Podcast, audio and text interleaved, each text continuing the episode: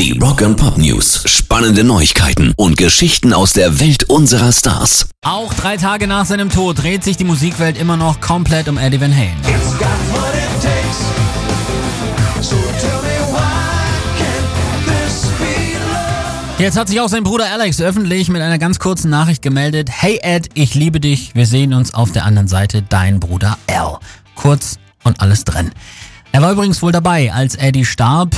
Er und Alex gründeten 1964 ihre erste Band, die Broken Comps. Die Gruppe veränderte sich dann im Laufe der Jahre, ging verschiedene Namen und Besetzungen durch und bis 1974 hatte es dann Sänger David Lee Roth und Bassist Michael Anthony mit in die Band aufgenommen und den Namen offiziell in Van Halen geändert.